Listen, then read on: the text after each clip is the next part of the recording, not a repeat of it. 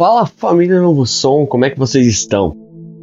Gente, essa semana foi muito corrida para mim, mais do que geralmente a semana já é.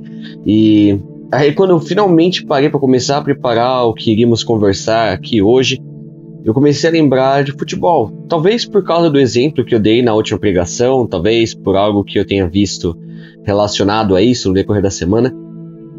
Mas eu comecei a pensar nisso e eu não sou um cara que gosta muito de futebol, mas existe uma época da minha vida que isso muda. E na verdade, essa época acontece na vida de quase todo brasileiro. A maioria das pessoas, gostando muito ou não de futebol, gosta de Copa do Mundo. Nós gostamos de Copa do Mundo. Um sentimento de confraternização nos toma nessa época e é uma, uma coisa de louco nós brasileiros, nós nos tornamos até mais patriotas. E olha que nós somos um povo assim muito muito patriótico, né? O, o, mais doido de tudo é que a Copa pode estar acontecendo do outro lado do mundo. A primeira Copa que eu me lembro foi a Copa de 2002 e foi lá na Coreia, Japão. E eu já, eu já tinha nascido em 98 na Copa da França, mas eu não tenho nenhuma lembrança dela. E desde essa época, uma coisa muito louca que hoje, olhando para trás, eu vejo que sempre aconteceu é que a seleção ela pode estar jogando do outro lado do mundo. Ah, no ano que vem, é, em Catar, né? Outro momento que vai estar do outro lado do mundo. E literalmente nós, brasileiros aqui no Brasil, os que estão lá onde estiver acontecendo o jogo, ou os que estão em qualquer outro lugar do mundo, nós nos conectamos como torcida. E eu fiquei pensando nisso nessa semana, e com certeza esse pensamento ficou na minha cabeça porque observando isso, nós podemos ver que isso tem a ver com ser igreja. Quando aqueles caras eles vestem a camisa da seleção, eles estão nos representando. E talvez você curta futebol e às vezes tem um jogador da, que tá lá na seleção, que joga no seu time aqui do Brasil, o time que você torce, e é o bagulho vai para outro patamar. Eu lembro que na, na, Copa de 2018, a última Copa, né, foi na Rússia.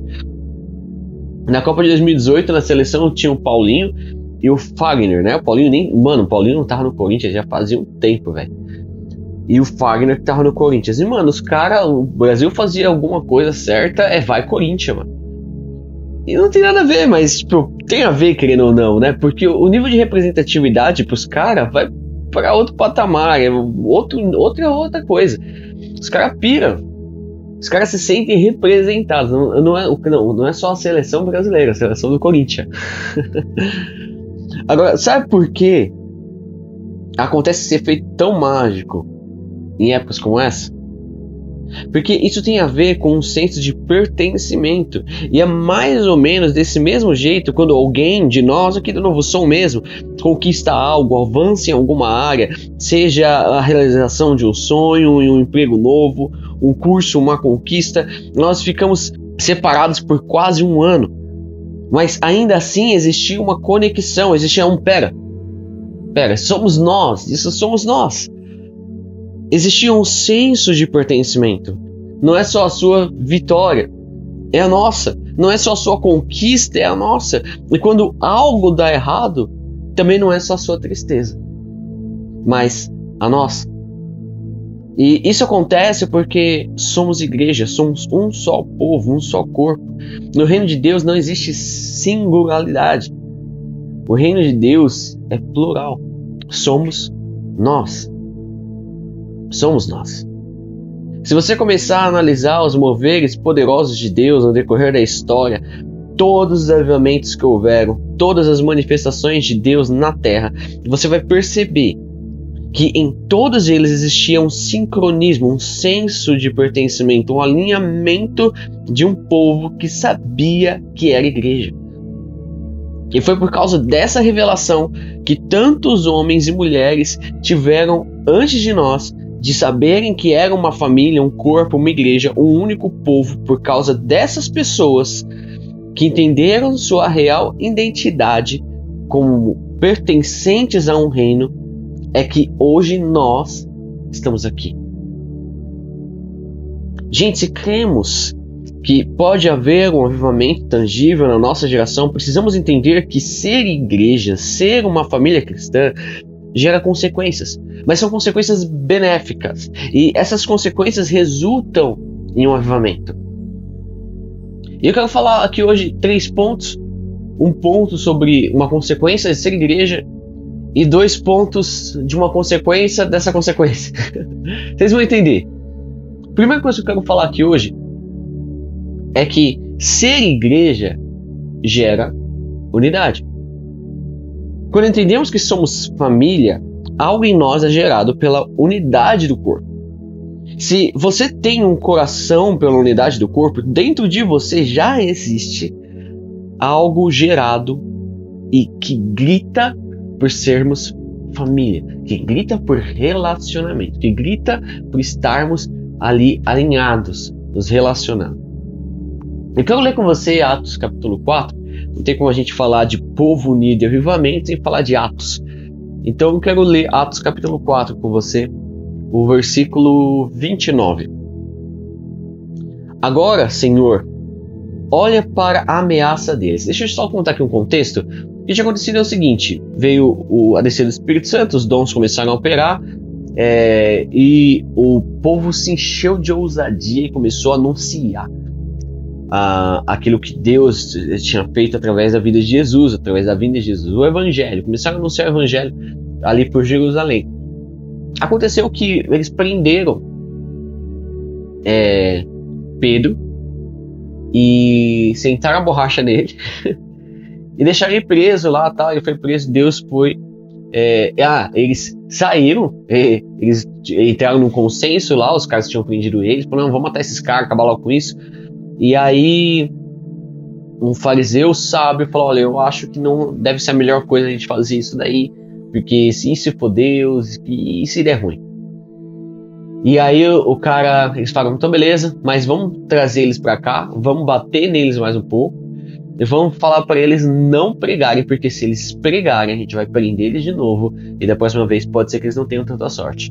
Eles falaram isso, e aí os apóstolos lá que tinham sido presos, eles saíram e se reencontraram com o povo. E o povo estava orando. E eles contaram o que aconteceu e eles fizeram essa oração que a gente vai ler agora. Agora, Senhor, olha para a ameaça deles. Dá aos teus servos confiança para anunciarem corajosamente a sua palavra. Então, independente da situação que eles estavam, e era uma situação muito ruim, eles queriam ousadia. Estende a tua mão para curar, a fim de que por meio do poder do nome do teu dedicado servo Jesus, milagres e maravilhas sejam feitos. Quando terminaram de fazer essa oração, o lugar onde estavam reunidos tremeu.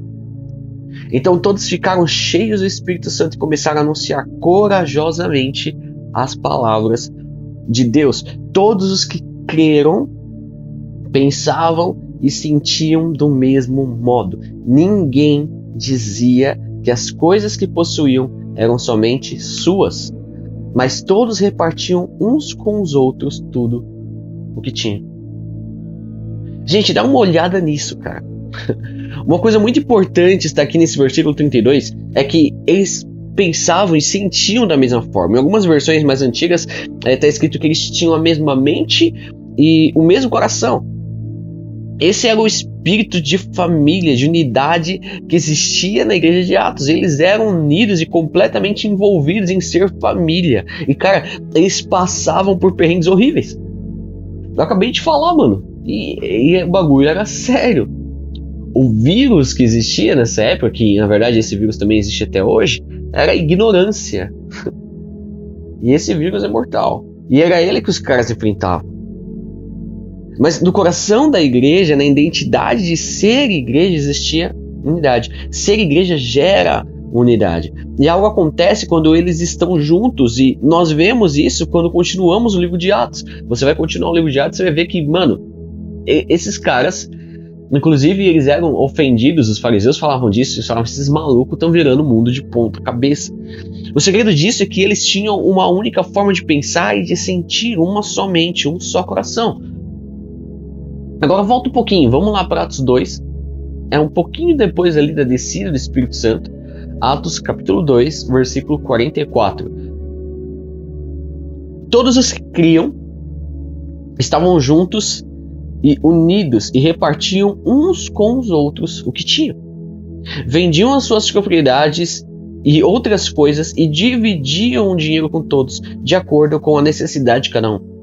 Todos os dias, unidos, se reuniam no pátio do templo e nas suas casas partiam pão e participavam das refeições com alegria e humildade.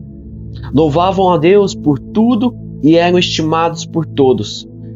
E cada dia o Senhor juntava ao grupo as pessoas que iam sendo salvas. Gente, o nosso relacionamento sincero como igreja, o se importar de fato com o outro, como família, como igreja, isso, isso traz unidade.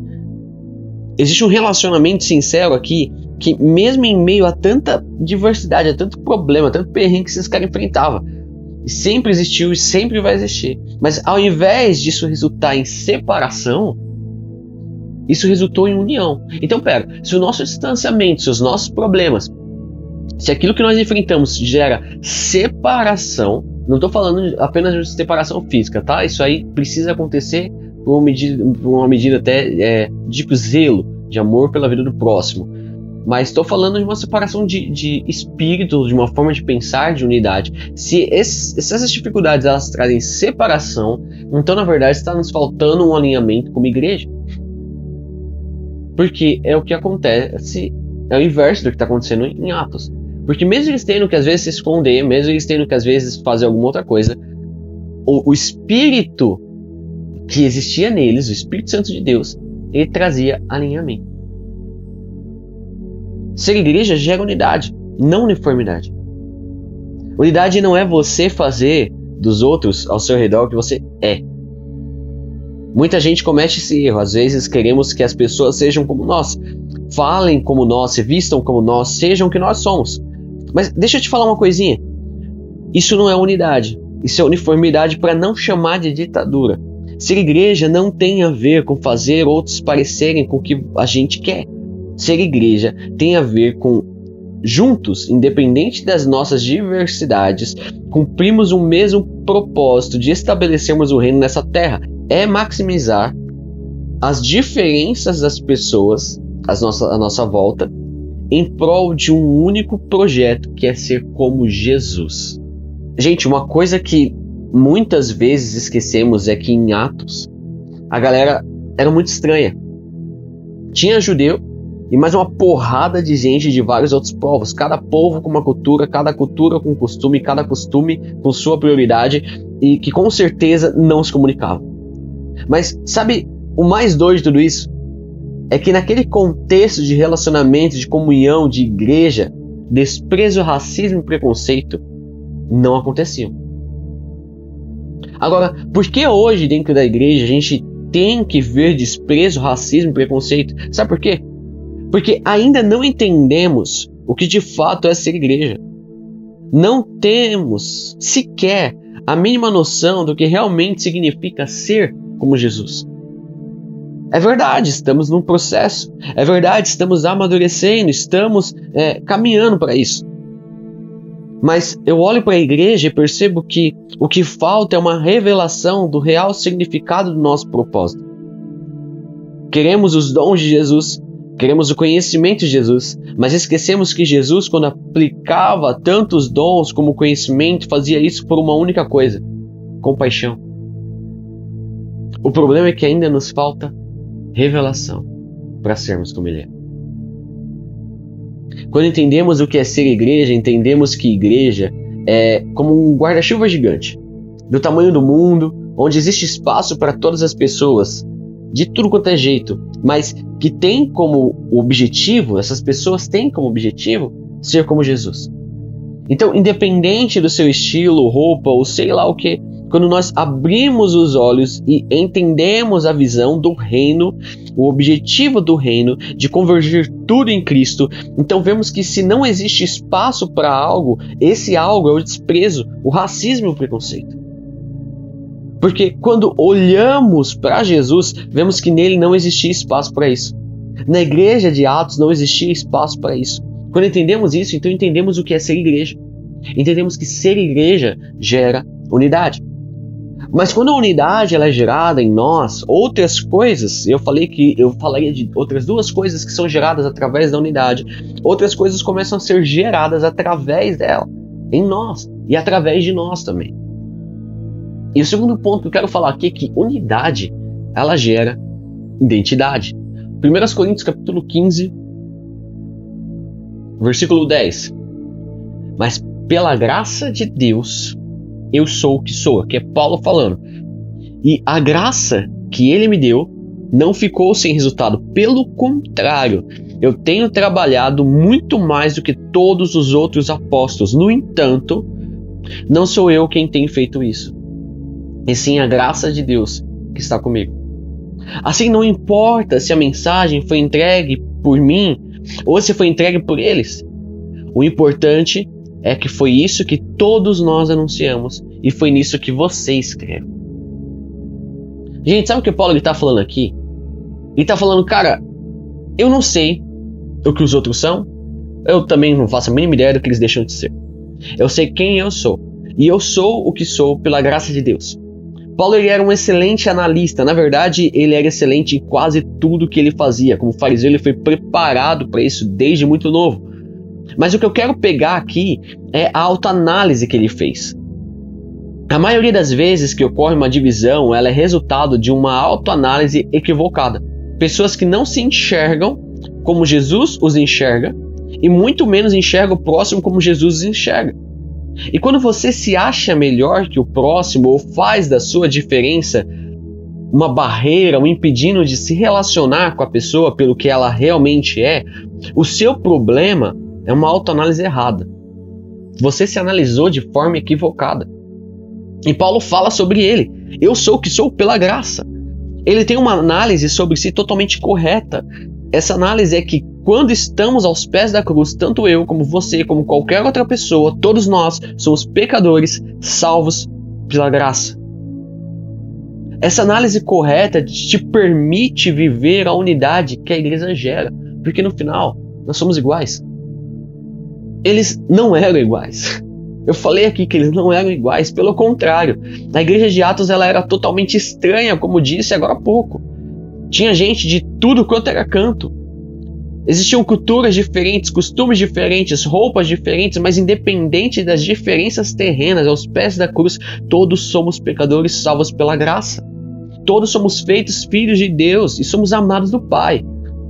Nesse momento, nós começamos a entender que unidade acontece de dentro para fora. Tem a ver com o coração voltado para Jesus.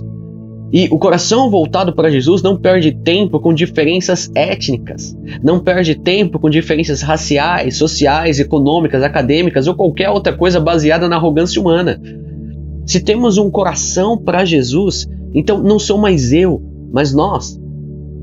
E já que somos nós, passamos a ter compaixão pelo próximo. Porque o próximo é como eu sou.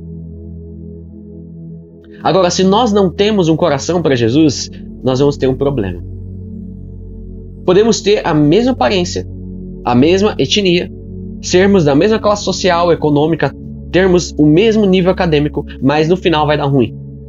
E sabe por quê? Porque a questão da discriminação e a questão da divisão que luta contra a unidade também não é algo externo.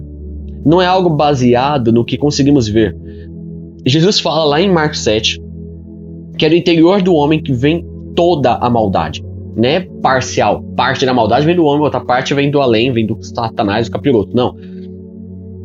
Toda maldade vem do interior do homem. Nosso desprezo, nosso racismo, o preconceito tem a ver com o pecado da humanidade. E é por esse motivo que isso não faz o menor sentido existir dentro da igreja. Porque quando entendemos o Evangelho, entendemos que todos nós, não importa quem seja, dependemos da graça de Deus. Eu comecei a falar aqui sobre Copa do Mundo e, e falei que tinha a ver com ser igreja.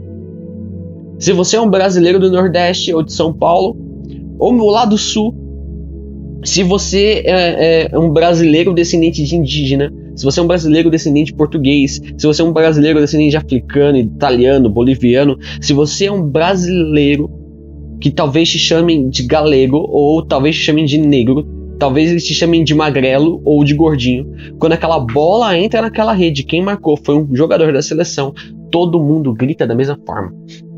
Todo mundo vibra igual. Porque no final das contas, não importa o que somos por fora, mas sim o que somos por dentro. E por dentro somos parte da mesma nação, do mesmo povo. Esse é um exemplo assim muito terreno, isso é um exemplo muito natural e totalmente passageiro, mas agora leva isso para uma ótica espiritual, para uma ótica eterna. Mano, ser igreja tem a ver com o poder do Espírito que gera em nós uma nova natureza, uma nova cidadania. Mas se não estamos unidos, se não conseguimos viver em unidade, então não existe nada que o Espírito Santo possa fazer. Nada. E aí a gente vai entrar no nosso terceiro ponto. A unidade gera favor. O favor de Deus ele é alcançado quando entendemos quem nós somos e vivemos unidos. 1 Pedro, abre em 1 Pedro capítulo 3, versículo 7. 1 Pedro 3, 7. Também você, marido, na sua vida em comum com a esposa, reconheça que a mulher é o sexo mais fraco e que por isso deve -se ser tratada com respeito. Porque a esposa também vai receber junto com você o dom da vida que é dado por Deus. Toda essa parte que a gente leu aqui, muito interessante, muito importante. Mas a parte que eu quero chamar atenção é para essa parte B que a gente vai ler agora. Haja assim para que nada atrapalhe, para que nada possa interromper, tornar ineficiente as orações de vocês.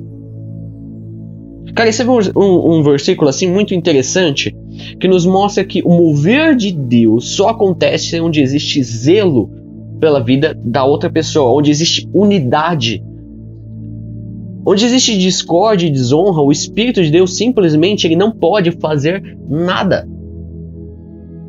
Por quê?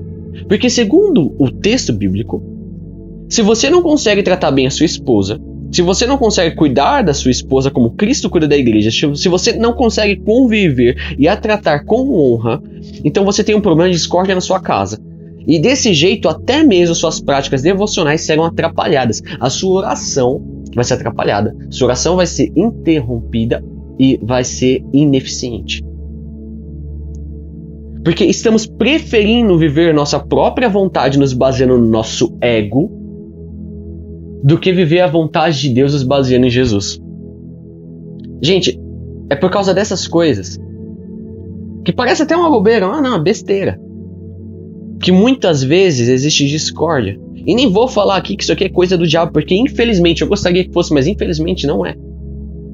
É apenas o ego humano falando mais alto em nossas vidas do que a vontade de Deus. Agora, sabe o que é pior?